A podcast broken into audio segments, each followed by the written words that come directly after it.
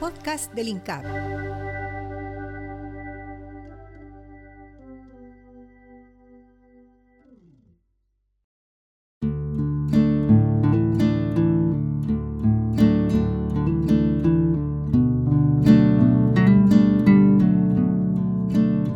Bienvenidos a un nuevo podcast del INCAP. Hoy hablaremos sobre la lactancia materna. Cada año durante el mes de agosto, UNICEF y 120 países aliados celebran la Semana Mundial de la Lactancia Materna. Entre estos aliados se encuentra la Alianza Mundial Pro Lactancia Materna, WABA por sus siglas en inglés, y la Organización Mundial de la Salud, OMS.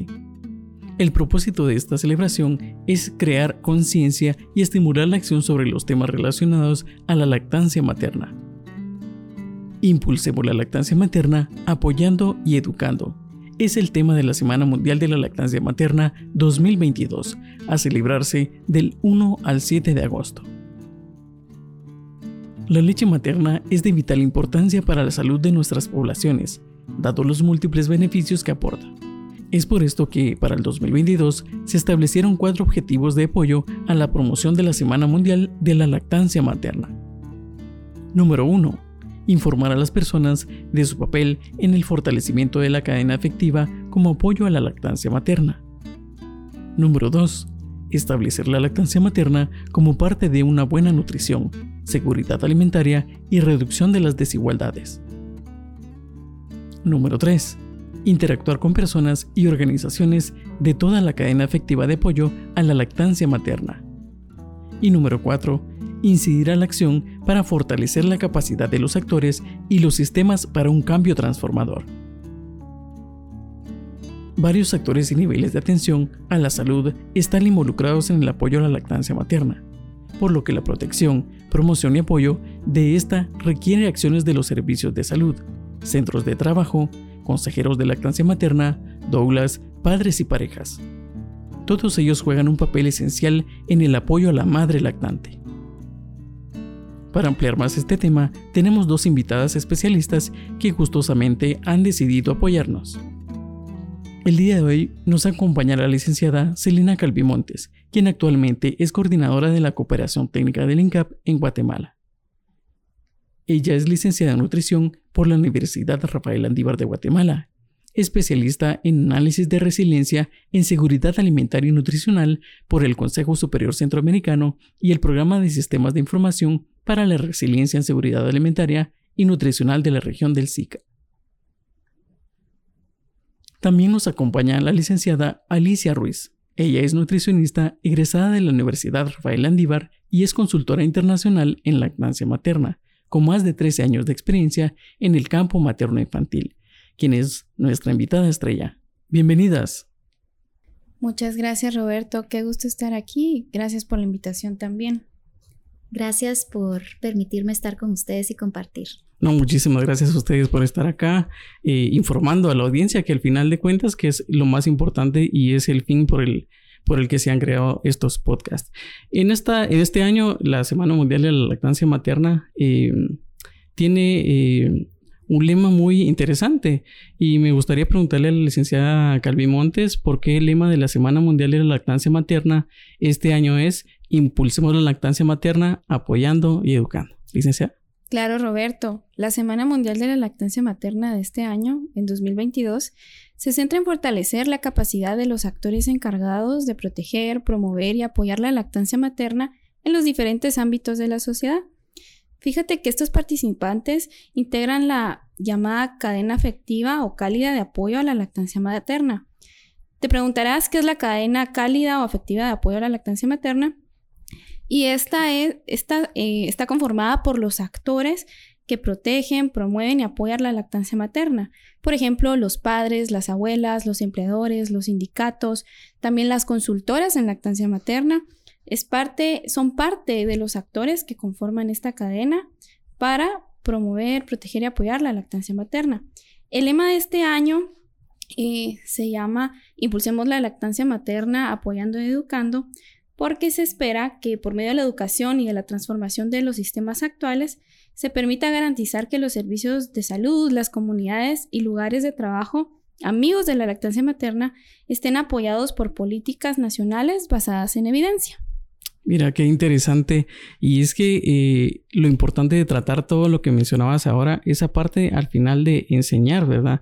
Que es creo que nos corresponde a nosotros también, eh, a ustedes también como expertas y nosotros como INCAP, eh, apoyar a, todas las madres en facilitar un poco de información un poquito más em, para público en general, no tan técnica, y es por eso que decidimos realizar este podcast para que todas eh, aquellas madres que nos escuchan, que ya dieron eh, a luz, ya tienen hijos, puedan aconsejar a futuras madres y a esas madres que, que están en proceso de, de esa linda etapa de, de, embarazo y que van a ser mamás, puedan eh, tener toda esta información tan importante y tan relevante para la vida al final de, los bebés.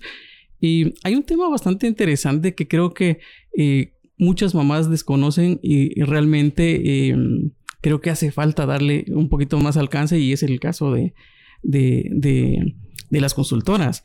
¿Qué, es una consultora internacional certificada en lactancia materna y cómo se desempeña en, la sociedad? Y asimismo también porque eh, su rol es importante para apoyar a las mujeres que se convertirán en, en madres, licenciada Ruiz. Eh, bueno, pues una consultora certificada en lactancia es un profesional de la salud, un profesional sanitario que tuvo entrenamiento específico en lactancia materna, como mínimo 90 horas en los últimos cinco años. Y también tenemos eh, como mínimo mil horas de de apoyo, ¿verdad? Mamás y bebés en lo que es consulta y lactancia, ¿verdad?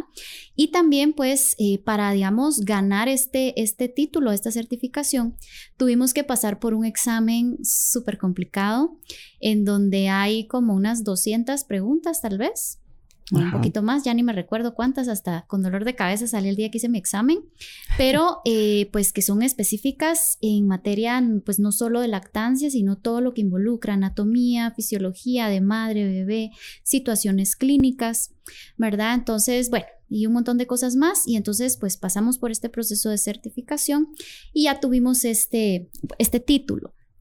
Eh, la importancia, bueno, esto es relativamente nuevo. En 1985 se certificaron las primeras consultoras en lactancia en Estados Unidos. Esta fue una, una profesión que ha ido emergiendo, ¿verdad? Eh, ante la necesidad de ese manejo clínico específico a lo que es la atención a la lactancia materna. Entonces, ¿en dónde nos pueden encontrar? Bueno, ahorita en Guatemala, pues habemos ocho eh, consultoras certificadas en lactancia. Eh, dos no viven acá en, en, Guate, van y vienen, sin embargo ahora pues eh, la ventaja de, la atención virtual, ¿verdad? Ellas también pues atienden pacientes por la vía virtual.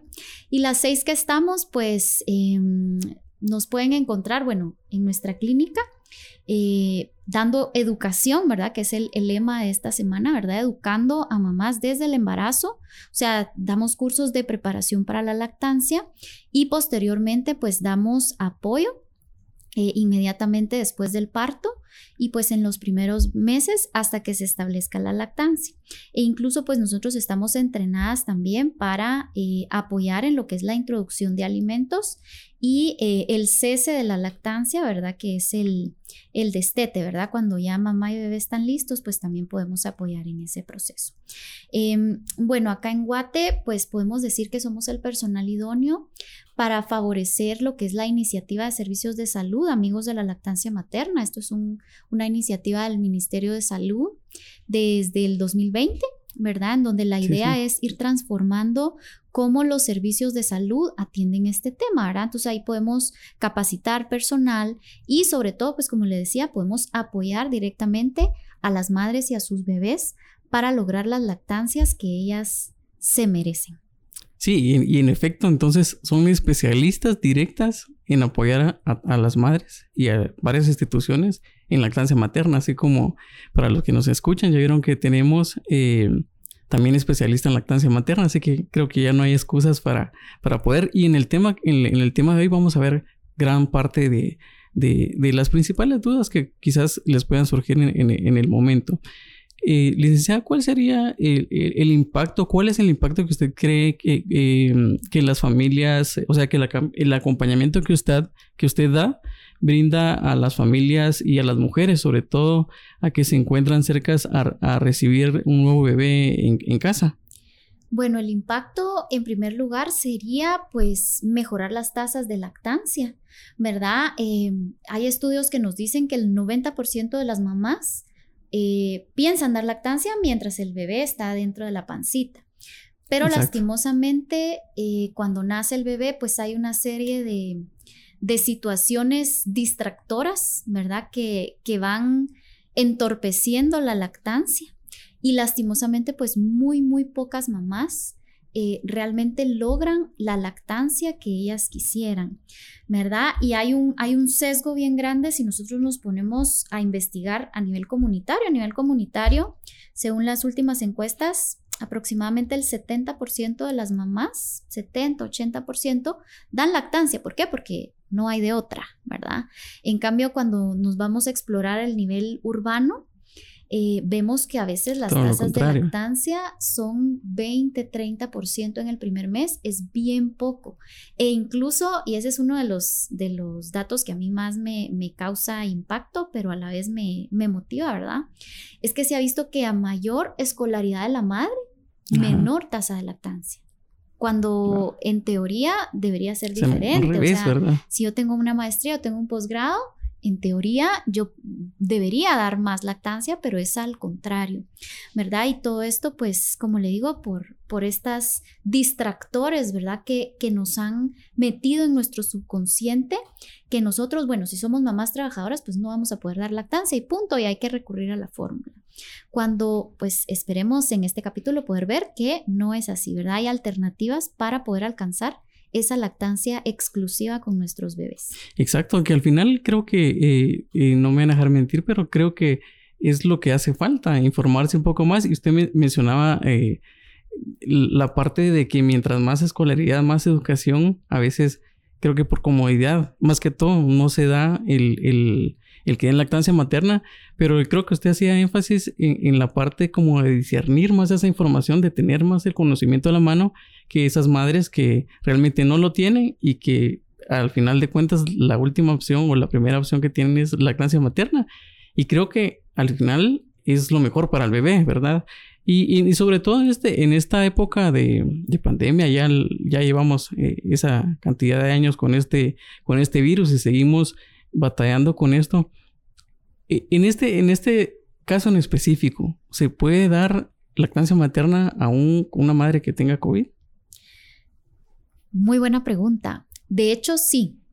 La Organización Mundial de la Salud desde, bueno, desde el inicio de la pandemia sacó una serie de lineamientos, ¿verdad? Con respecto a esto, porque se empezó a ver, sobre todo en Wuhan, China, que lo primero que hacían era separar madres y bebés y alimentarlos con fórmula. De hecho, las tasas de lactancia se vieron, se vieron muy afectadas por esto, eh, digamos, en sus inicios eh, y a nivel hospitalario más que todo, o sea, se separaban. Pero eh, yo tuve, ahí sí que la, la bendición y la oportunidad de trabajar directamente en una unidad, ¿verdad? En un aislamiento de COVID en el hospital de Chiquimula, en donde se demostró, ¿verdad? Que si nosotros mantenemos a mamá y bebé eh, juntos, eh, la, digamos, el riesgo de transmisión es cero. La evidencia científica nos ha dicho que no hay transmisión vertical entre mamá y bebé. O sea, si yo estoy infectada, mi bebé no necesariamente tiene que salir infectado. De hecho, el 98% de los niños no se infectan y si se infectan es porque de repente hubo alguna persona que tenía COVID y manipuló a ese bebé, no por la mamá, ¿verdad? Entonces, si nosotros guardamos las medidas higiénicas, la principal recomendación es que mamá y bebé se mantengan lo más cerca posible si ese si están en la misma cama, buenísimo, ¿verdad? Que es a lo que nosotros llamamos alojamiento conjunto, que mamá pues se lave sus manos utilice gel al momento de, cargar a su bebé y el uso de mascarilla y se reduce el riesgo de contagio muchísimo. Perdón, también algo importante es que no hay tampoco transmisión del virus a la leche materna. En, digamos, en, las épocas eh, muy jóvenes de esta pandemia, hubo un estudio bien chafa, discúlpenme la pregunta, en donde decía que la leche de mamás COVID positivas estaba infectada con COVID y eso fue un gran escándalo. y parte de esto fue eh, la razón por las que muchos eh, hospitales dijeron no, entonces hay que separar mamá y bebé. Pero posteriormente se hicieron muchos más estudios más grandes con más población en donde se dio cuenta que esto no es cierto. E incluso si había virus, era por una mala manipulación de la leche materna. O sea, no porque el virus del cuerpo de la mamá saliera a la leche, sino porque alguien en algún momento no se lavó las manos o no cuidó el uso de mascarillas, ¿verdad? Pero incluso lo fascinante mm. que encontraron es que el virus, si llegaba a la leche, se inactivaba. O sea, las defensas de, que van dentro de la leche materna son tan poderosas que pueden eh, incluso eliminar totalmente el virus. Entonces, ese virus, si llegara al bebé, pues va a ser muy difícil que nosotros, bueno, existe, ¿verdad? Porque el riesgo pues nunca es cero, pero o va a ser muy, muy leve los síntomas, va a ser muy pequeño el contagio porque el bebé ya tiene todos esos soldaditos que son las defensas listos para encontrar el virus y acribillarlo y que a ese bebé pues no, no le pase mayor cosa. qué excelente información al final vemos que, que sí es posible. Todo lo que usted nos acaba de mencionar prácticamente está muy claro. Eh, me gustaría hacer esta pregunta a las dos. Ambas son nutricionistas, pero me gustaría que usted respondiera desde su punto de vista exacto, eh, profesional completo, pero como consultora y quizás eh, tú por la otra por la otra parte como nutricionista y representante de INCAP. Por ejemplo, ya ya lo que mencionamos anteriormente entonces, ¿por qué sería tan importante eh, la, lactancia materna? Bueno, eh, le voy a dejar el, micrófono a Celina, creo que hable mucho. Brindándole continuidad a lo que Alicia estaba mencionando sobre el poder que tiene la lactancia materna, quisiera recalcar que la leche materna está perfectamente diseñada para las necesidades nutricionales e inmunológicas del niño y la niña, ayudando a prevenir las infecciones. Además, la lactancia materna promueve el vínculo entre la madre y su bebé, que es la llamada diada de la cadena cálida, independientemente de su entorno. ¿A qué nos referimos independientemente de su entorno? Hay muchos entornos sociales, entornos sociales que tienen más adversidades que otros y e inclusive la lactancia materna puede ser exitosa en entornos más hostiles. Además, eh, la lactancia materna proporciona seguridad alimentaria al infante desde el principio de su vida y esto contribuye a la seguridad alimentaria de toda la familia, ya que las familias en el periodo de lactancia materna no deben recurrir a otro alimento que sea diferente siempre y cuando sea de los primeros seis meses de vida del bebé y por eso es tan importante y tiene un gran impacto positivo para las familias la lactancia materna. Gracias, Celina. Bueno, tal vez yo agregar un poquito eh, a lo que decía Celina, ¿verdad? Todos los beneficios eh, inmunológicos, nutricionales, de apego. También hablar un poquito de la parte emocional. O sea, los bebés al nacer tienen tres necesidades básicas, que son calor, es eh, ese vínculo que hablaba, o sea, esa necesidad de sentirse constantemente en contacto con su cuidador o cuidadora y alimento. Esas son las tres cosas. Y nosotros vamos a encontrar o vamos a satisfacer esas necesidades cuando nosotros damos leche materna, porque ese bebé está contenido en los brazos de su mamá, está recibiendo alimento 24 horas al día, ¿verdad? Recordemos eh, que, que, nuestros bebés cuando estaban en el vientre, en la panza, ellos a través del cordón umbilical, pues les llegaba el 100% de sus necesidades 24 horas, 7 días a la semana. O sea, no era como nosotros que, bueno, ya llegó la hora del almuerzo, vamos a comer, la hora de la cena. No, o sea, ellos era constante, ellos no sintieron hambre hasta el momento de salir de la pancita de mamá.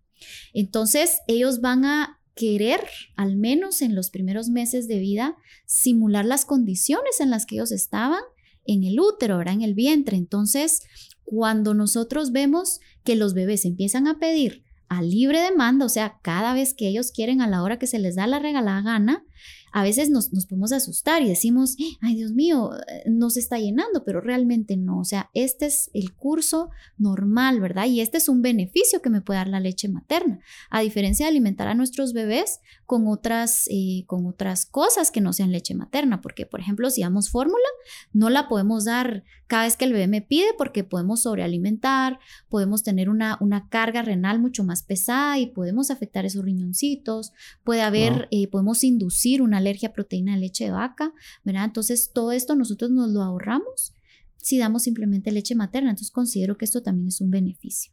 Excelente, qué beneficios. Y a esos beneficios me gustaría agregar una fracción de, una nota que se publicó recientemente en la página del INCAP y dice, la leche materna está diseñada de manera perfecta para suplir las necesidades inmunológicas y nutricionales de la niñez.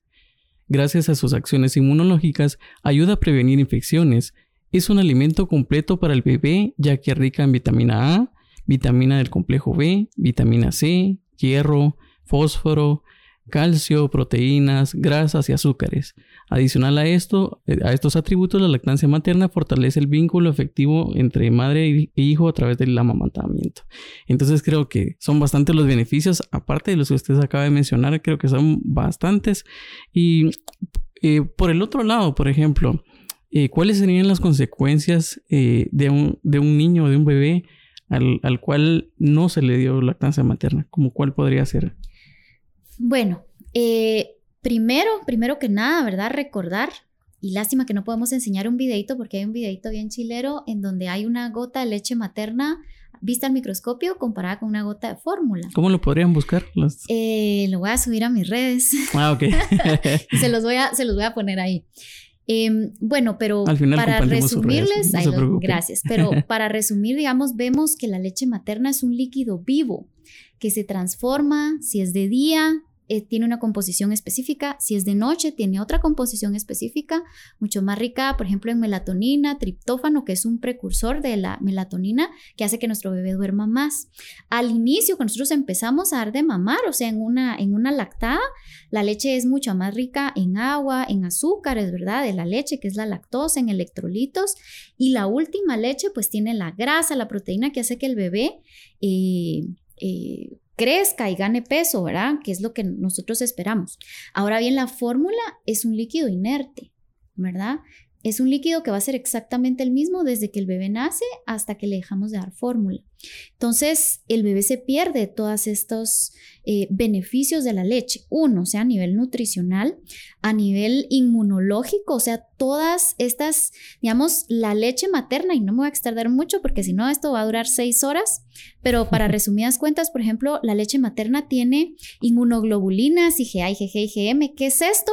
Pues son como defensas propias de la madre que ella le transmite a su hijo para prevenir enfermedades, porque los bebecitos pues no nacen con esta capacidad de producir sus propias defensas al 100%, entonces es básico, ¿verdad? Esa inmunidad extra que le da la leche de mamá. Entonces se pierde de esto, entonces vamos a tener niños que se, que se enfermen mucho más seguido, sobre todo enfermedades respiratorias, eh, enfermedades diarreicas, ¿verdad? Porque estas inmunoglobulinas pues no están protegiendo las mucosas, ¿verdad? Y a nivel emocional también, ¿verdad? Se ha visto que hay mucho y tal vez de esto no se habla tanto, nos enfocamos mucho en los otros dos aspectos, pero digamos, aquí entra mucho lo que es la teoría del apego y esto ustedes lo pueden buscar, que es una teoría que poco a poco ha venido eh, surgiendo o dando como más auge o más importancia en los últimos años. Se ha visto que un bebé al que se le da leche materna, pues tiene ese vínculo del que hablaba Celina al principio, pero eso se ha visto que tiene repercusiones a nivel adulto de cómo este adulto se va a relacionar con las demás personas, ¿verdad? Si va a ser una persona segura, si va a ser una persona capaz de llegar y hacer, o sea, de, de alcanzar sus metas, ¿verdad? Seguro de sí mismo. Y a veces eh, podemos decir que hasta la capacidad de relacionarse, o sea, el, apego que tenga con las diferentes personas, pues va a ser mucho más sano si dimos leche materna a aquellos bebés a los que no se les dio leche materna, porque como decía, o sea, todo va como inter, interrelacionado, ¿verdad? El aspecto nutricional y el aspecto emocional, o sea, esa seguridad que le damos a nuestros bebés cuando los cargamos en brazos, eso es súper valioso cuando ellos están chiquitos, ellos se, se sienten plenos, digámoslo así, cuando, cuando están en, en, brazos, y no solo de mamá, también de, de, papá, o sea, cuando los contenemos. Y cuando un bebé se pasa mucho tiempo lejos, o no se le atiende, o lo dejamos llorar mucho tiempo, que dice que para que se le mejoren sus pulmones, dicen por ahí las abuelitas, entonces esos bebés van a tener problemas de apego cuando sean... Eh, niños mayorcitos y en su etapa adulta, ¿verdad? Entonces, todas estas consecuencias nosotros nos las arreglamos atendiendo a nuestros bebés con amor, con cuidado, con cariño y pues con leche materna. Wow, qué interesante y qué, y qué bonito escuchar esta parte de, de, que no solo ayuda, no solo fisiológicamente en la salud del bebé, ya que dan eh, protección y no solo eso, el apego lo hace sentir seguro, amado, etcétera. Qué, qué bonito realmente. Eh, yendo en esta misma línea, por ejemplo, ¿cómo se eh, deben de preparar los padres previamente, mamá y papá, eh, en el, o sea, para al parto, si han decidido eh, dar lactancia materna? Bueno, lo primero que tenemos que hacer es buscar profesionales de la lactancia, ahí ya puedo dar mi número, no son bromas. Sí, ya lo vimos. buscarlo, ¿verdad? Definitivamente buscar personas que te puedan apoyar en tus deseos de dar lactancia. O sea, lo primero es papá y mamá, pues que tomen una decisión, ¿verdad? Y mejor si es una decisión informada, o sea, que ustedes por su cuenta propia empiecen a buscar información, beneficios, riesgos de no dar lactancia, ¿verdad? Entonces, em, eh, y sobre todo, pues lastimosamente aquí en Guate no es como en otros países que de cajón hay cursos de preparación prenatal, no tenemos. Pero ahí es donde las consultoras de lactancia pues entramos en, la jugada, ¿verdad? Y, nosotros tenemos esos servicios, ¿verdad? Podemos empezar a trabajar sesiones con ustedes, ¿verdad? Informativas para resolver dudas, eh, preguntas, ¿verdad? Para, para poder ir... Eh, trabajando un plan, ¿verdad? Para, para lograr la lactancia, porque al final quien decide es esposa y esposo, o sea, son los papás. Porque si a mí, por ejemplo, viene una mamá informada y me dice, mire, yo quiero dar lactancia, pero también quiero combinar con fórmula, ok, o sea, yo te voy a ayudar a cómo hacer esto de la mejor forma posible. Que a veces también ese es como el, mito, piensan que las que somos eh, consultoras en lactancia o, estamos en este rollo, somos fanáticas y las vamos a obligar a todas las mamás a que den lactancia porque así es la norma y así tiene que ser y realmente no, ¿verdad? O sea, dejarles en claro que son ustedes los que deciden y nosotros vamos a ir apoyándoles para trabajar ese, ese plan, ¿verdad? Para la futura alimentación de los bebés de una mejor forma, ¿verdad? Y, minimizando los riesgos. Sí, me gustaría agregar ya como, como parte eh, personal, por decirlo de una forma, eh, que como papá de dos hermosos nenes, creo que lo importante es lo que usted acaba de mencionar, tener un plan, realmente informarse eh, previamente si ya se ha decidido en pareja, porque al final yo creo que lo que uno busca es lo mejor para, para los bebés. Yo creo que creería que no, no es fanatismo, porque al final uno eh, dice y promueve lo que cree que es mejor y más si lo ha estudiado, ¿no? Entonces, mi consejo también podría ser para, ya que solo seis hay acá en Guatemala, pero existe bastante información eh, en los distintos, en las distintas instituciones, INCAP es una que también tenemos información. De hecho, creo que hay un diplomado, no estoy tan seguro, pero creo que hay un diplomado, un curso en, nuestra aula virtual, creo que es sobre lactancia materna. No sé si querías comentar algo, Celina. Sí, hay dos cursos que son parte del Instituto de Nutrición de Centroamérica y Panamá, desarrollados por el área para la formación de recursos humanos en SAN. El, los dos son cursos abiertos. Eh, son asincrónicos, es decir, que las personas van a su ritmo y no tienen ningún costo. Uno es el curso de lactancia materna, dirigido a profesionales de la salud principalmente. Y el otro es el curso para lograr la relactación, que más adelante ah, Alicia nos va a comentar sobre qué es la relactación y cómo esto puede apoyar a la lactancia materna para que sea para que sea perpetua eh, durante el tiempo que sea necesario y este está dirigido a cualquier persona que desee apoyar, promover y proteger la lactancia materna, principalmente a las madres. Es un curso muy hermoso y valioso dirigido a las personas en general. Esta se puede encontrar en la página web del INCAP, www.incap.int. Excelente, Celia, buenísimo. Y créanme que, que, sirve bastante. A mí me sirvió bastante eh, cuando, cuando fue el caso. Y realmente también lo que podría aconsejar eh, yo a los que nos escuchan y a las mamás sobre todo es, eh, bueno, a las mamás, a los papás también, porque debemos involucrarnos un poquito más también, eh, es, por ejemplo, ya, te, ya vemos que tenemos acceso a, distintas páginas en distintas instituciones. Ya Celina nos acaba de mencionar que también tenemos un curso acá en la página del INCAM en nuestra aula virtual. Pero, por ejemplo, si no se tiene el, acceso a, este, a este, a algún dispositivo móvil, algo en específico, no se entiende, quizás algo sencillo podría ser en el centro de salud eh, mencionar a, al pediatra que, que, las está atendiendo, algún médico, y, o sea, las dudas que le les vayan surgiendo. Y creo que cualquier profesional, eh, quizás no en, el amplio aspecto de la palabra, podría asesorar eh, también como, como usted en este caso, pero sí podría dar eh, alguna información relevante que podría ser útil para iniciar en este proceso tan importante que es lactar a los bebés. Claro, o sea, de hecho la información básica, pues todo profesional de salud la, la deberíamos tener. Exacto. Como les digo, la iniciativa eh, del Ministerio de Salud, pues precisamente es esa, ¿verdad? Poco a poco, pues ir transformando la, la, la capacidad técnica, ¿verdad? De, de, todas las personas que están en los centros, puestos de salud, para favorecer a todas las mamás. Porque como bien decías, hay cosas básicas, pues que todas las deberíamos de saber y todas las deberíamos de, de manejar. Ya cuando hay, pues ya situaciones que se salen de, ese espectro, ahí es donde nosotras como profesionales capacitadas en el manejo de lactancia, podemos, podemos trabajar, pero todo esfuerzo suma y buenísimo. O sea, ese curso del INCAP podría ser un, un, buen comienzo, ¿verdad? Para que los papás empiecen a tomar decisiones informadas con respecto a la alimentación de sus hijos. Sí, precisamente el, el Ministerio de Salud de acá en Guatemala y de cualquier país podría apoyar en esto, los profesionales específicos. Pero, por ejemplo, hace unos días eh, tuvimos el lanzamiento de la Semana Mundial de la Lactancia Materna 2022 acá, en, en, en coordinación con el Ministerio de Salud. Y precisamente se hablaba bastante sobre lo que mencionó Celina al inicio, la cadena cálida de apoyo, que al final lo que, lo que buscamos es informar, como dice el lema, eh, impulsar la lactancia materna y apoyando. Y, ese apoyo viene de las distintas instituciones y lo está promoviendo el, el, sistema de salud, eh, hablando aquí específicamente en Guatemala.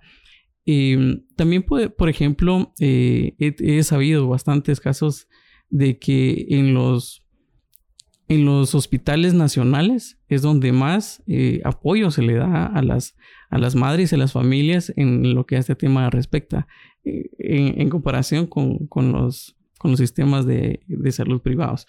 Em, por ejemplo, ¿qué otros factores, hablando ya eh, en específico de nosotros los hombres, creen ustedes que podríamos considerar nosotros para apoyar la lactancia materna de nuestros hijos? ¿Qué creen ustedes?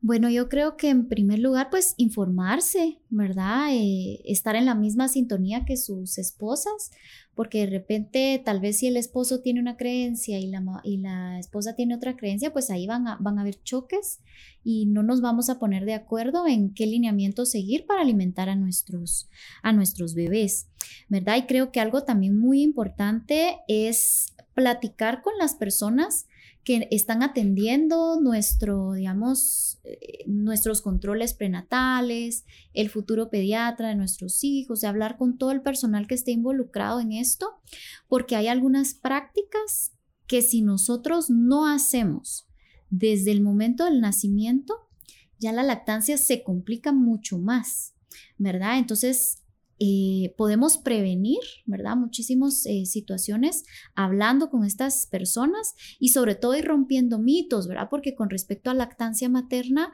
hay muchísima información eh, sesgada. Por ejemplo, hablaba con ustedes antes de empezar el podcast, una consulta que yo tuve justo antes de venir acá, donde una mamá me decía cómo, cómo se le dificultó el inicio de la lactancia porque su mamá le decía que si ella no tenía los pechos llenos de leche y no estaban goteando los primeros días, quería decir que ella no tenía leche y que, y que estaba matando de hambre a su hijo. Entonces, eso es es totalmente falso, eso no es cierto, ¿verdad? Entonces ella, pues aparte de, de, estarle dando eh, leche a su bebé, le empezó a dar fórmula por el miedo de, de, estar, de que su hijo estuviera pasando hambre, lo cual no, no, no, es, no es cierto, ¿verdad? Entonces hay que ir rompiendo mitos y hay que ir metiendo al rollo, digamos, de la lactancia a todas aquellas personas de mi círculo, ¿verdad? O sea, mi tribu, mi, mis personas de confianza, mi mamá, mi suegra, mi abuela, eh, ¿quién más? Eh, ya dijimos, el esposo es básico, sobre todo al momento del nacimiento del bebé, pues él va a ser el que, el que va a ayudar a decir, miren, no le den, no le den pachita a mi bebé, por favor, le, vamos a dar lactancia. Entonces, eh, va a ayudar con el apego, o sea, él puede estar cargando a bebé mientras a mamá se le están haciendo algún tipo de procedimientos o, cuestiones así, ¿verdad? Entonces es súper importante que todos, todos, todos vayamos hacia, hacia el mismo objetivo, ¿verdad? Y, estemos informar, ¿verdad? Como les digo, a mamás, abuelitas. Y miren, aquí podemos entrar en, un tema muy bonito también que no lo quiero dejar de lado, que es Liga de la Leche Guatemala. Cierto. Eh, Liga de la Leche eh, para mí son súper estrellas. Cuando sea grande yo quiero ser como ellas. Ellas son eh, mamás voluntarias, o sea, que no reciben ni un solo centavo por su trabajo y eso de verdad que es algo de admirar y que ellas ayudan a otras mamás, o sea, ellas pasaron por un proceso también de capacitación, certificación para poder ser voluntarias de Liga de Leche. Entonces, lo maravilloso de, de ellas es que ellas tienen grupos de apoyo de mamás hacia mamás. Y entonces en estos grupos de apoyo puede ir papá, puede ir abuela, puede ir suegra, puede ir mamá, abuelita, el perro, el perico, el que ustedes quieran. Su ginecólogo puede llegar si, pues si quiere, ¿verdad? Entonces ahí ellos van a ir viendo cómo es el rollo de la lactancia, digámoslo así. Y qué mejor, ¿verdad? Escuchar la, la información de primera mano, que son mamás que amamantaron a sus bebés y tuvieron dificultades y pues a través de, Liga de Leche, ¿verdad? Como les digo, es un personaje súper importante aquí en Guatemala, superaron esas dificultades también, ¿verdad? Entonces, eh, creo que también e, este factor, ¿verdad? Ir a un grupo de apoyo. Ahora la ventaja es que la mayoría de grupos de apoyo Liga de Leche son virtuales, ¿verdad? Entonces, están sucediendo un montón de días a cualquier hora. Entonces nosotros simplemente pueden ir escogiendo cuál es el que les queda bien a ustedes en hora, en, tiempo, ¿verdad? En día. Eh, y asistir a estos grupos. Como les digo, ahí hay muchísima información muy valiosa y pues esto es eh, sin fines de lucro. O sea, ellas, y por eso les digo, mi corazoncito está con ellas y las admiro porque es eh, totalmente voluntario, ¿verdad? Y, y, lo único que las mueve es que las mamás se sientan apoyadas, ¿verdad? Y eh, también informar a la población en este tema tan bonito que es la lactancia. Sí, y sobre todo, como mencionaba, desde la experiencia, que al final creo que es eh, quizás lo que siente uno más creíble al final de cuentas, porque no es lo mismo escuchar, por ejemplo, el, el consejo de alguien que no ha tenido hijos o decir, no, hombre, dale, o algo así, alguien que ya ha pasado por, por, e, por, esa, por ese tema. Entonces, por ejemplo, me gustaría hacer eh, ya sobre esa misma línea eh, una pregunta em, más específica. Por ejemplo, ¿qué, en este caso deberían de saber las, las madres durante las primeras horas del, de, de, que el bebé ha nacido? Eh, porque es importante el contacto piel con piel. Eh, o sea, en el caso de, la lactancia, me gustaría saber qué piensa. Gracias, Roberto. Esto es una pregunta que creo que se ha contestado en las anteriores, pero importante recalcar algunos puntos que ustedes ya mencionaron. Por ejemplo, tener un plan. ¿Qué alimentación se le va a dar al bebé? Estar informados y conocer que la lactancia materna es la mejor opción no solo para el bebé, sino también para la madre porque tiene diversos beneficios para ambos. Por ejemplo, para el bebé, el contacto piel, con piel que mantiene su temperatura, que mantiene, mantiene el vínculo entre la mamá y el bebé, no solo afectivo, emocional, sino también que apoya su desarrollo cognitivo y a las demás partes de su formación integral también. eh, previene muchas enfermedades porque es completa, como ya hemos mencionado. Para la madre también la protege de enfermedades no transmisibles como el cáncer de mama, el cáncer de ovarios. Muy importante el tema de la depresión postparto. Otras enfermedades como la protección a la diabetes para la madre y el bebé. La diabetes tipo 2 es prevenible o se reduce la, predisposición a que se, se desarrollen estas enfermedades durante la infancia o bien durante la edad adulta temprana. Y eh, para esto sirve el plan y estar informados. Como la cadena cálida está conformada por diferentes actores, no solo la familia, sino también los actores dentro de los lugares de trabajo, en la comunidad, como mencionaba bien Alicia. Entonces, de las primeras cosas que debe saber la madre es qué pasa después del parto, quién me va a apoyar, eso es lo más importante, tener un plan, estar informado sobre cuál es la mejor opción para la mamá, el bebé y las familias y también involucrar a las demás personas que van a estar alrededor y que van a ser clave para que sea posible la lactancia materna. Bueno, tal vez ahí agregar un poquito, eh, ser un poquito más específicos, ¿verdad? Sobre todo cuando, digamos, como decía Celina, cuando acaba de nacer el bebé, bueno, ¿qué pasa? ¿Qué sucede? ¿Cuáles serían los pasos? ¿Cuáles serían? Bueno, paso uno, tener al bebé, por donde sea, pero que salga. Entonces, una vez que ese bebé sale, aquí entra muchísimo el juego, en juego, pues la, la biología pura. No sé si ustedes alguna vez han visto el nacimiento de algún, de algún perrito, algún gatito, ¿Nunca lo han visto? Sí. ¿Qué, pasa después de que esos bebés salen de su mamá? Los empiezan a lamer, a limpiar. Exactamente, la mamá los empieza. Bueno, nosotros no lamemos a los bebés. en algunas culturas eh, aborígenes en, en Sudamérica lo hacen. Pero bueno, bueno, como les digo, ahí es cuestión cultural. Pero bueno, después de lamerlos, ¿qué pasa? Vamos a ver. Y automáticamente los pequeñines van a buscar ahí. Exactamente, o sea, este es un instinto, este instinto de búsqueda del pecho ya está, digamos, impreso en nuestro ADN de mamíferos. ¿Qué es un mamífero? Pues es un animal que depende de la leche de su madre en los primeros meses de vida. Entonces, así como los gatitos y los perritos son mamíferos, así como las ballenas son mamíferas, así como las cebras, los leones, todos los animales, bueno, no todos, pero los mamíferos traemos ese instinto de, de buscar el pecho de nuestras madres. Eso también viene impreso en el ADN de nuestros bebés.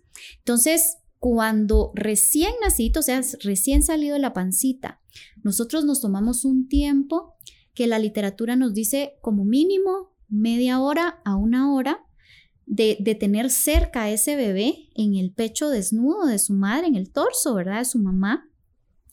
Eh, los bebés van a empezar a hacer lo mismo que estos perritos y estos gatitos, ¿verdad? Ahí sí que sacar a relucir sus instintos de sobrevivencia, que por biología, ¿verdad? Y ahí sí que por evolución nos, nos han venido manteniendo y como especie humana y van a buscar el pecho de su madre. Eso sí, esto, como les digo, no es tan inmediato, o sea, no es de que el bebé nació y de una vez se va a prender el pecho, no. Por eso tenemos que darle tiempo al bebé a que reaccione, a que se, a que se adapte a este ambiente fuera del útero, ¿verdad? Que es algo totalmente nueva. Imagínense que es como que a nosotros, bueno, estamos viviendo aquí en este mundo con gravedad y todo, y de repente nos agarran con onda y nos tiran a la luna. O sea, nos tenemos que adaptar a ese ambiente nuevo. Lo mismo pasa con los bebés cuando nacen. Entonces, tenemos que ir permitiendo que sean ellos los que realicen esta adaptación metabólica del ambiente intraútero hasta el ambiente extraútero. Entonces, eso toma tiempo, hasta que luego poco a poco el bebé pues va buscando el pecho y se prende. ¿Verdad? Entonces, esa es la importancia de ese contacto. ¿verdad? Que el problema es que a veces estos instintos están muy fuertes únicamente en la primera hora de vida y después pues ese bebé puede dormir por varias horas, pero si está lejos de mamá, entonces eso también afecta en que no se están estimulando los pechos de una forma correcta y vamos a empezar a tener problemas en la producción de leche. Sí, por eso es importante, no solo el, el apego, sino porque es natural porque es, algo instintivo, como usted acaba de mencionar, y, es algo increíble. Por ejemplo, en mi experiencia lo que podría decir es de que eh, antes del parto, eh, la, mujer es, es, es, otra, por decirlo así. Mm. Cuando nace el bebé y se pega, eh, es como cuando dicen, por ejemplo, no tengo leche, qué sé yo, y el bebé solo se pega al pecho. Sí.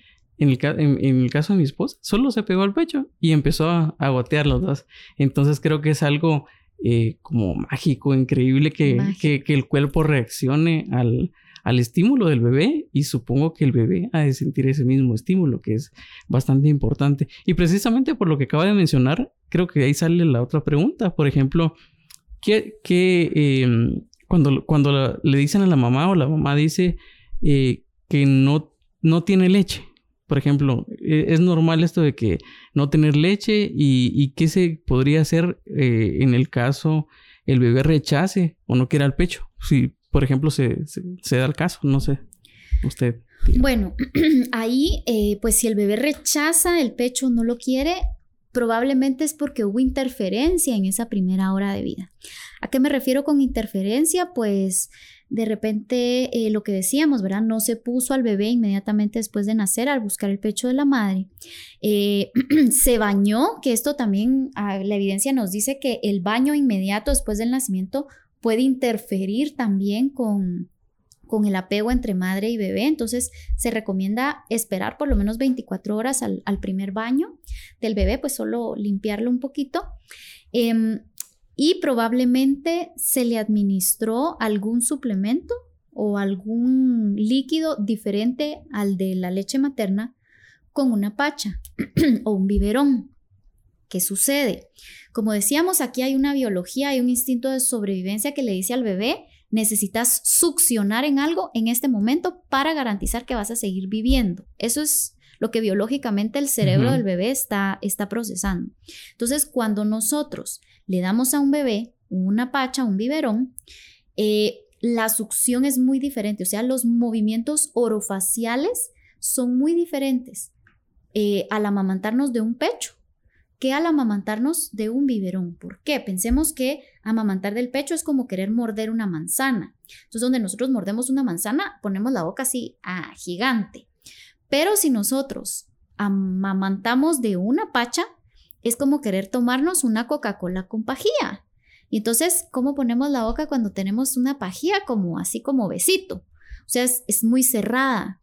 Y entonces al bebé se le marca un sello de decir, este tipo de succión cuando tú haces este tipo de succión, hay alimento, ¿sí? Entonces, cuando lo ponemos al pecho de la mamá, él no entiende qué está pasando porque no reconoce los pechos como alimento. ¿verdad? Entonces, no es que él rechace el pecho, es que no sabe para qué sirven. O sea, él aprendió que la comida viene de un biberón y no de los pechos de su madre. Entonces, podemos revertirlo. En primer lugar, pues eliminar el distractor, que en este caso sería el biberón, el, mamón, la, tetina, como ustedes le quieran decir, ¿verdad? Entonces, eh, y poner a los bebés a ese contacto piel con piel. O sea, las ventajas del contacto piel con piel es que, bueno, si no se sucedió en la primera hora de vida, pues lo podemos hacer en la segunda, en la tercera, en la quinta, en la décima, en la milésima hora de vida, que siempre va a hacer que eh, resurjan esos instintos de búsqueda del pecho del bebé. Y entonces eso va a favorecer la lactancia materna y va a ayudar a que los bebés acepten el pecho de mamá. Ok, excelente. Em, ¿Qué pasa en este caso de, es normal que, las madres tengan poca leche o que entiendo que cada cuerpo es distinto y lógicamente em, eh, cada madre es, distinta, pero por ejemplo, eh, ¿eso es, normal? O cuando dicen las mamás que no tengo leche, ¿qué, ¿qué, factores podrían estar afectando ahí o qué es lo que lo que puede pasar en ese. Ok, le voy a decir si es normal y no es normal. Y ahorita me explico. A veces tenemos la falsa idea de que al nomás nacer nuestros bebés y vamos a tener cantidades de leche así tipo la fuente que está ahí en la zona 10, ¿verdad? Que es una sirena así con los chorros de leche saliendo de sus pechos. Entonces, eso no va a suceder. O sea, lo primero es entender la fisiología. Los primeros días nosotros vamos a tener calostro, que el calostro es un tipo de leche, ¿verdad? La única diferencia es que el calostro se produce en mínimas cantidades, gotitas, que incluso los primeros días puede que las mamás no las vean. Y entonces eso las friquea y piensan, ay, no tengo leche, démosle pacha, porque no hay leche. Si hay leche y se llama calostro y son gotitas, ¿verdad? Recordemos que el estómago de los bebés es bien pequeñito, es del tamaño de una cerecita o de un nancecito. Entonces, la producción de leche va a ser del tamaño de una cerecita o de un nancecito, o sea, son entre 3 y 5 ml de calostro por toma, ¿verdad? Entonces, ahí lo importante es ofrecer el pecho a libre demanda. ¿Qué significa libre demanda? Las veces que el bebé quiera. O sea, si mi bebé en una hora pidió pecho cinco veces, diez veces, es totalmente normal. Y esa constante succión, ¿verdad? O sea, esa succión a cada rato de los bebés, a cada rato, a cada rato, va a hacer que conforme van pasando los días, ya pase a la transición, ¿verdad? De calostro hacia leche madura. O sea, es esa succión constante la que hace que el volumen de leche aumente, ¿verdad? Es, eso es. Ahora bien, si ya estamos como en el décimo día y vemos que no se han llenado los pechos, que no ha habido baja leche, ahí algo está pasando, hay interferencias y ahí es donde necesitamos una consulta en lactancia para ver qué está pasando. Ahí es donde yo le digo, no es normal. O sea, es normal los primeros días tener gotitas de calostro, eso es totalmente normal, pero si al día 10 o día 14 nosotros no vemos leche y sobre todo nuestro bebé pues no está mojando pañales, no está haciendo popó o el popó no ha cambiado de, hacia un popito pues más amarillito, más suelto, más líquido, ahí sí hay, hay algo, hay una baja producción de leche y tenemos que ver qué está pasando. Ok, sí, excelente. Y eso, por eso es que hacía la pregunta, porque en, lo que he escuchado, la mayor parte de, veces que se dan por vencido eh, los padres o la madre, en este caso, es por porque piensa que no tiene mucha, mucha, mucha leche o no tiene leche. Y pienso que al final de cuentas todo es un proceso, como usted lo acaba de explicar bastante bien. Y eh, me gustaría quizás eh, también en este mismo punto ver qué, qué opina Celina en la parte nutricional, pero también me gustaría em, agregar otra pregunta más. Si estás de acuerdo, por ejemplo, eh, ya uniendo esta parte, ¿qué crees tú eh, o cuál es, em, cuál es lo que dice la ciencia eh, acerca de hasta qué edad es necesario dar leche materna? Gracias, como segunda pregunta. Bueno, como mencionaba, eh, Alicia, primero, muy importante la, el estímulo para la producción de leche. Comprender que hay distintas etapas y tipos de leche y que esta debe brindarse exclusivamente sin agregar agüita, sin agregar atoles, sin agregar ningún otro alimento. Se debe brindar exclusivamente hasta los seis meses de edad.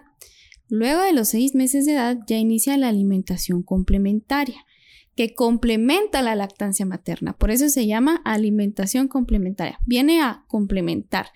Y esta se debe iniciar a dar con grupos de alimentos que sean diversos, que no tengan contenido de, azúcares o sales, para que los niños desde el inicio no solo se acostumbren a los sabores naturales de los alimentos, a las texturas también, sino que también se les se evita y se previene eh, el exceso de nutrientes críticos asociados a enfermedades no transmisibles, ya sea en la niñez o bien en la edad adulta.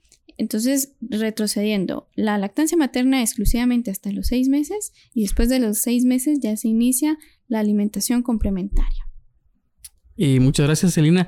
También, ya, ya que lo mencionaste, que era hasta los seis meses se podía empezar con la alimentación complementaria, me gustaría eh, preguntarte, por ejemplo, para ser un poquito más específicos con la audiencia, ¿con qué eh, tú recomiendas eh, que se, o sea, que se debería de iniciar? ¿Con qué alimentos podría iniciar alimentación esos bebés de seis meses? Hay diferentes técnicas y estrategias para iniciar y brindar los alimentos a los niños y niñas a partir de los seis meses.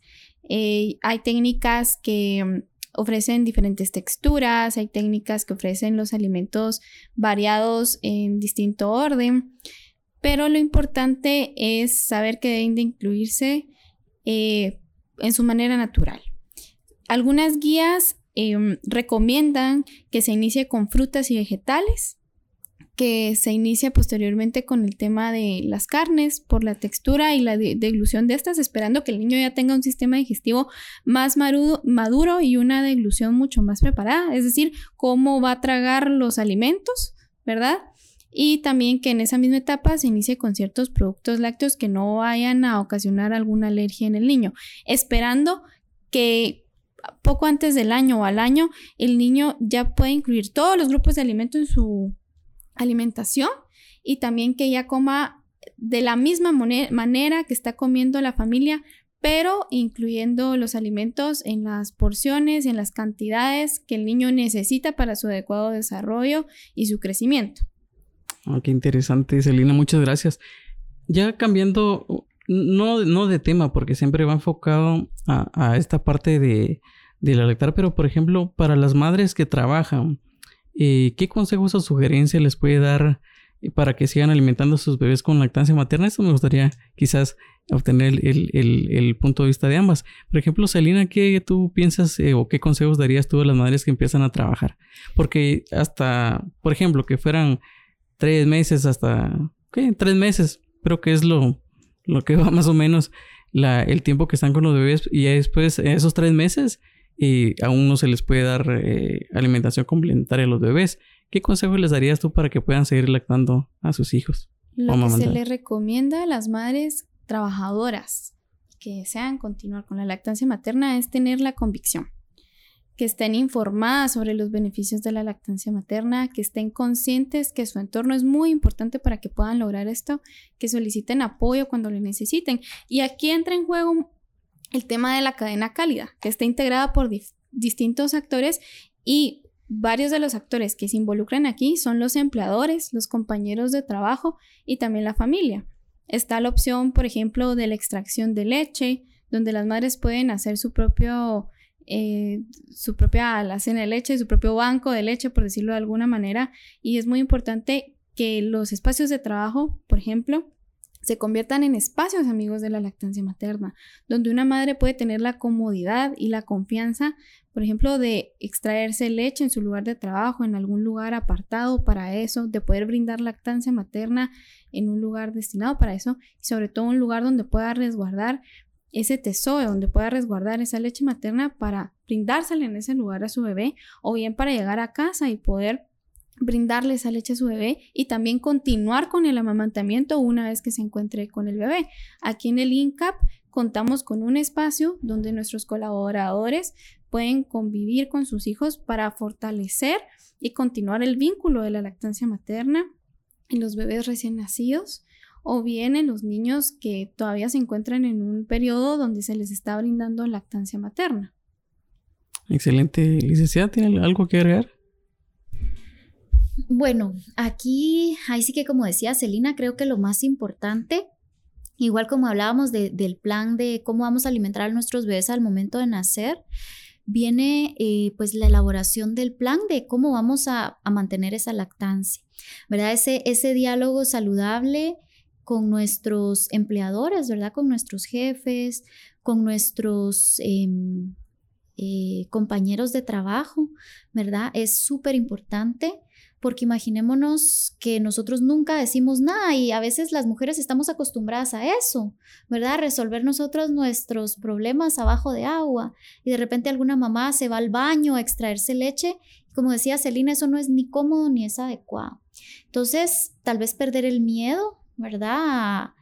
A, pedir gustos, si bien lo, lo podemos ver de esa forma, porque al final estamos en ley, o sea, la leche materna es un derecho humano, ¿verdad? Es algo que las leyes de nuestros países protegen, ¿verdad? Y si no, pues lo deberían hacer. Y eh, como les digo, desde este enfoque de derechos humanos, pues es algo que las personas deberían apoyar. O sea, yo no debería estar pidiendo o rogando, entre comillas, que a mí me ayuden a darle lactancia a mi hijo. O sea, el mundo, ¿verdad? Debería ser un lugar que me facilite a mí el dar lactancia, ¿verdad? Y tal vez yendo un poquito más allá y soñando un poquito más. Ahorita otra estrategia del Ministerio de Salud en, coordinación con, UNICEF, que es la, la Oficina de Naciones Unidas para la Niñez, ellos están promoviendo mucho lo que son los espacios amigos de la lactancia materna eh, eh, dentro de los lugares de trabajo. ¿Qué es esto? Pues es justo lo que decía Celina, ¿verdad? Son esos espacios adecuados, ¿verdad? Para nosotros poder extraernos con toda la comodidad del mundo nuestra leche, pero también, ¿verdad? En, algunos lugares eh, se están acomodando guarderías, ¿verdad? Porque, por ejemplo, el Código de Trabajo guatemalteco nos dice que si hay más de 30 mujeres trabajadoras en un lugar, el eh, empleador está en la obligación de acondicionar un lugar para que las mamás puedan brindar el cuidado, ¿verdad? Y la alimentación adecuada a sus hijos, ¿verdad? Entonces, por ejemplo, en Estados Unidos se maneja mucho esto, ¿verdad? Que nosotros tenemos bueno, nosotros no, sino los americanos, ¿verdad? Los norteamericanos tienen esa, esa facilidad de poder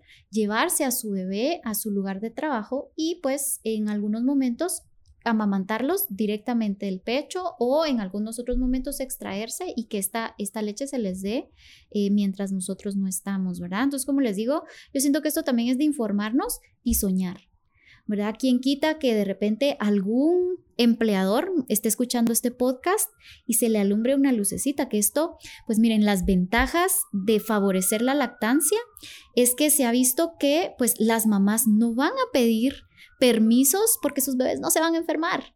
¿verdad? Y esta es una de las principales causas de ausencia, ausencia, laboral. También nosotras como trabajadoras pues vamos a ser mucho más efectivas porque no estamos, estamos con la tranquilidad de que nuestros hijos están siendo alimentados de la forma más óptima, ¿verdad? Y no con aquella angustia o depresión de que a mí no me apoyó mi lugar de trabajo y pobrecito mi bebé, tuve que comprar fórmula, tuve que hacer esto, tuve que hacer lo otro. Entonces, vamos a ser mucho más costo efectivas, digámoslo así. Entonces, a, del lado de los empleadores, nos conviene invertir un poquito en infraestructura en apoyo a la lactancia para hacer empresas mucho más productivas. Y de hecho en Guatemala hay, por ejemplo, Calzado Cobán ya tiene su lugar, amigo de la lactancia, el Ministerio de Trabajo, eh, el Ministerio de Salud, creo que en el CIAS, si no estoy mal. Em, ¿Quién otro? ¿Quién otro? Ah, el aceite ideal, Idealsa también tiene su espacio, amigo de la lactancia materna. Y ahí sí que, pues buscar quién más se suma a esta iniciativa. Nosotros ya estamos sumados. Ah, excelente. También, INCAP, buenísimo. Sí, y qué bueno que tocó, que tocó el tema. Por ejemplo, en el caso de la ley, ¿cómo protege la ley a la mujer trabajadora que amamanta en el caso de, Guatemala? Gracias, Roberto. En el caso de Guatemala y también de la región, existen marcos legales que protegen la lactancia materna y que apoyan a las madres para el cuidado de sus bebés y también para que puedan brindarle lactancia materna. ¿A qué me refiero con los marcos legales que protegen la lactancia materna? Se reconoce eh, la lactancia materna como el alimento idóneo y se solicita, se prohíbe eh, otorgar sucedáneos de la leche materna, que esto incluye las fórmulas, las pachas, los pepes y cualquier otro alimento que no sea lactancia materna en los periodos estipulados para que ésta se brinde. Eso es a nivel de Guatemala y también a nivel regional. También existen los marcos legales que apoyan a las mujeres antes del parto, después del parto y cuando se incorporan a sus lugares de trabajo para que tengan tiempos eh, amigables para poder brindar a sus hijos lactancias maternas durante cierto tiempo. En la región y en cualquier parte del mundo, estos marcos legislativos son diferentes. Hay marcos legislativos que inclusive eh, apoyan a los padres, es decir, a los hombres o a las parejas, para que también sean parte de los cuidados cariñosos eh, y sensibles hacia sus hijos, porque se ha demostrado que la incorporación de más actores de la cadena calidad en el cuidado de los niños y las niñas, sobre todo en el tema de lactancia materna, hacen que ésta sea más exitosa y a mayor lactancia materna, a mejor alimentación, más salud, más desarrollo para los países. Excelente, Celina, muchísimas gracias. Eh, para finalizar, solo por pura curiosidad, me gustaría, no sé, que em, la licenciada Ruiz nos podría compartir quizás algún caso excepcional o alguna experiencia, alguna anécdota sobre algún caso que haya tenido como asesora de lactancia materna. Bueno. Curioso yo. he tenido, he tenido varias, eh, varias experiencias, pero tal vez el, el, más, el más reciente y que de verdad tocó mucho mi corazón, me recuerdo y hasta se me sale el, se me salen ahí las emociones, yo soy bien chiona. Eh, el caso de alguien muy cercano a mí que tuvo gemelos. Eh, ella, bueno, estuvimos eh, apoyándole, ¿verdad? O sea, leímos toda la información con su esposo, o sea, fue una persona súper especial. Preguntaban y hacían esto y hacían lo otro. Hicimos nuestro plan de alimentación, pero me llama más o menos al tercer día de que nacieron sus bebés, echa un mar de llanto, eh, diciéndome que los bebés no se prenden al pecho, que solo están aceptando fórmula. Ella tiene dolor y tiene sus pechos súper, súper inflamados. Mira, entonces me dice, mira, fracasó mi lactancia, yo no pude tanto que me preparé, ¿por qué? ¿Por qué? ¿Por qué? Bueno, entonces ahí sí eh, hicimos una, una visita eh, domiciliar, ¿verdad? Fui, fui con ella y pues vean, lo primero que una mamá necesita es sentirse comprendida y sentirse contenida y apoyada. O sea, como decíamos, esto de la cadena cálida es algo bien valioso porque ahí sí que como mujeres a veces sentimos que, vamos como luchando contra la corriente, contra el sistema, ¿verdad? Entonces, cuando una, cuando una manita a nosotros nos, nos, nos apacha, nos conforta, eh, nos, conforta nos, nos, nos dan palmaditas en la espalda y ya con eso se solucionaron muchísimos problemas, ¿verdad? Entonces, conforme ella fue contándome cómo había sido su, su historia y todo, quiero no fuimos sanando, ¿verdad? Porque la lactancia es algo muy emocional, ¿verdad? Es algo que está muy ligado a emociones y las emociones están muy ligadas a las hormonas que, que, que, fabrican y hacen que la leche baje, ¿verdad? Entonces, poco a poco esa mamá, eh, su, su ambiente fue cambiando, ¿verdad? Hacia un ambiente un poquito más de paz y de calma. Y entonces luego pues lo siguiente fue ayudarle con sus pechos que estaban muy ingurgitados, ¿verdad? Muy, muy llenos, muy, muy hinchados. Y ella me decía, mira, es que yo no tengo leche, no tengo leche, mira cómo se me hincharon. Y yo no tengo leche y no tengo leche. Lo que decíamos, ¿verdad? Sí, sí, y entonces ahí sí que a través de técnicas, ¿verdad? De, de, cómo masajear sus pechos y cómo sacarse su lechita, ella se, porque se ponía el extractor y dice que no le salía pero ni una gota, ¿verdad? Entonces, eh, ahí sí que, como les digo, con técnicas y masajes empezamos a ver que ella sí estaba produciendo leche, sí estaba sacando leche suficiente para, para sus bebés. Y posteriormente vino eh, la forma de cómo colocarnos a los bebés, porque imaginémonos tener un bebé es bien caótico, como les digo, o sea, es, es un ser tan indefenso que depende 24 horas de nosotros los papás. Entonces lloran y a veces ni los mismos bebés entienden por qué están llorando, no saben si es hambre, no saben si es frío, no saben si es calor, no saben qué, qué está pasando, ¿verdad? Entonces, tener un bebé es estresante, imagínense dos. O sea, Sí. Dos escaos, dos escaos. Entonces, eso me decía ella, mira, es que llora uno y luego llora el otro y ya no sé qué hacer, no cómo me los pongo. Entonces, poco a poco, pues, a través de calmar a la mamá, ¿verdad? Y, poner a los bebés en el pecho en un tiempo idóneo, ¿verdad? No cuando ellos estuvieran llorando, sino un poquito más adormitados, logramos poner uno en un pecho y el otro en otro pecho y esos bebés mamaban re bien, ya no había dolor porque me decía que le dolía mucho, ya no había dolor, ya no había nada y esa lactancia pues se salvó, ¿verdad? Y como les digo, fue algo bien bien emocionante porque para ella la lactancia ya había fracasado. ¿verdad? Entonces, no, no, o sea, no se rindan, no es tan fácil, digamos, eh, así como nuestro cuerpo es tan mágico para producir leche, no importa si han sido dos, tres, cuatro meses que nuestros bebés no han recibido leche, se puede regresar al pecho, ¿verdad? Entonces, ese es el mensaje que quiero decir con un poquito de ayuda y de información. Ustedes son totalmente capaces de lograr esa lactancia soñada que ustedes quieren tener. Sí, dice que es muy bonito. Al final eh, pienso que el esfuerzo que la madre hace no solo desde el momento del embarazo, pasar durante el parto y todavía eh, sigue ese esfuerzo eh, físico, mental, como usted lo acaba de mencionar, de las mujeres Y por eso es que digo, hombres, tenemos que apoyarlas, tenemos que involucrarnos un poquito más, porque ese esfuerzo eh, prácticamente se hace por el bebé, por nuestros hijos, por el bienestar de ellos. Y mm, me gustaría, ya para ir finalizando, eh, decir esta frase de Carlos González, que es un pediatra autor del libro Regalo para toda la vida. Dice, si existiera una vacuna con los beneficios de la lactancia materna, los padres pagarían lo que fuera para comprarla. Pero es gratis, las tenemos allí. Así es. Practiquémoslas, eh, motivemos y, espero que este podcast les haya servido para informarse bastante. Me gustaría... Eh, eh, no sé, quizás empezar por Celina, que podrías quizás darnos un mensaje para incentivar o motivar al, a los futuros padres a dar lactancia materna exclusiva a sus hijos y quizás al final eh, podrías ofrecernos el, el, el contactos, los contactos del INCAP, como nos encuentran en redes sociales o a dónde o a qué correo podrían eh, contactarse si desean un poquito más de información más específica.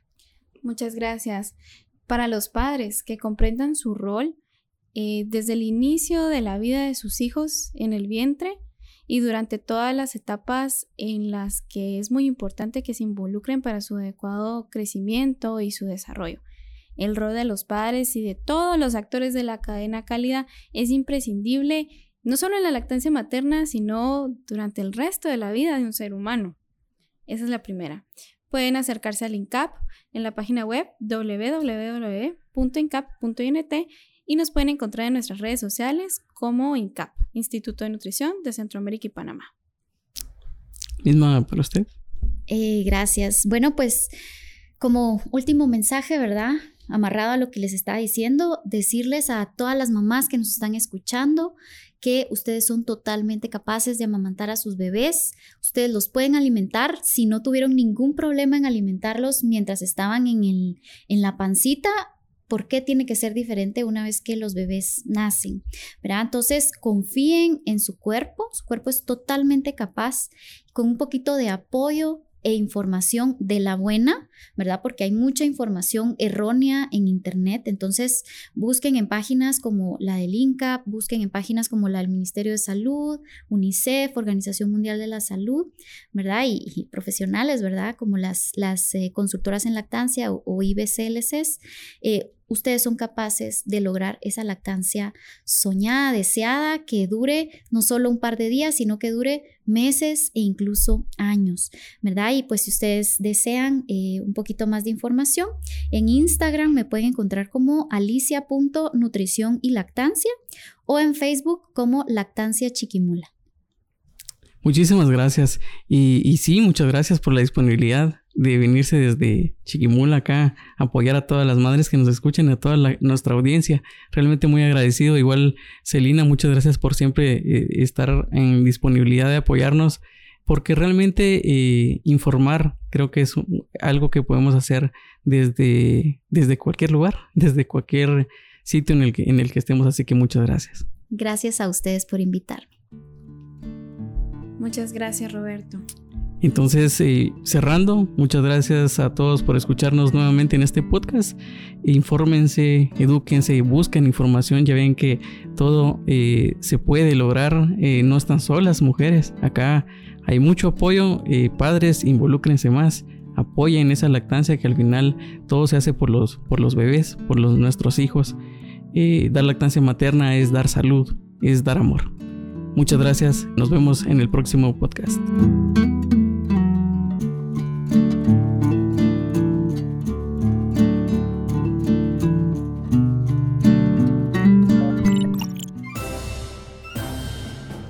realizado por el Instituto de Nutrición de Centroamérica y Panamá, INCAP.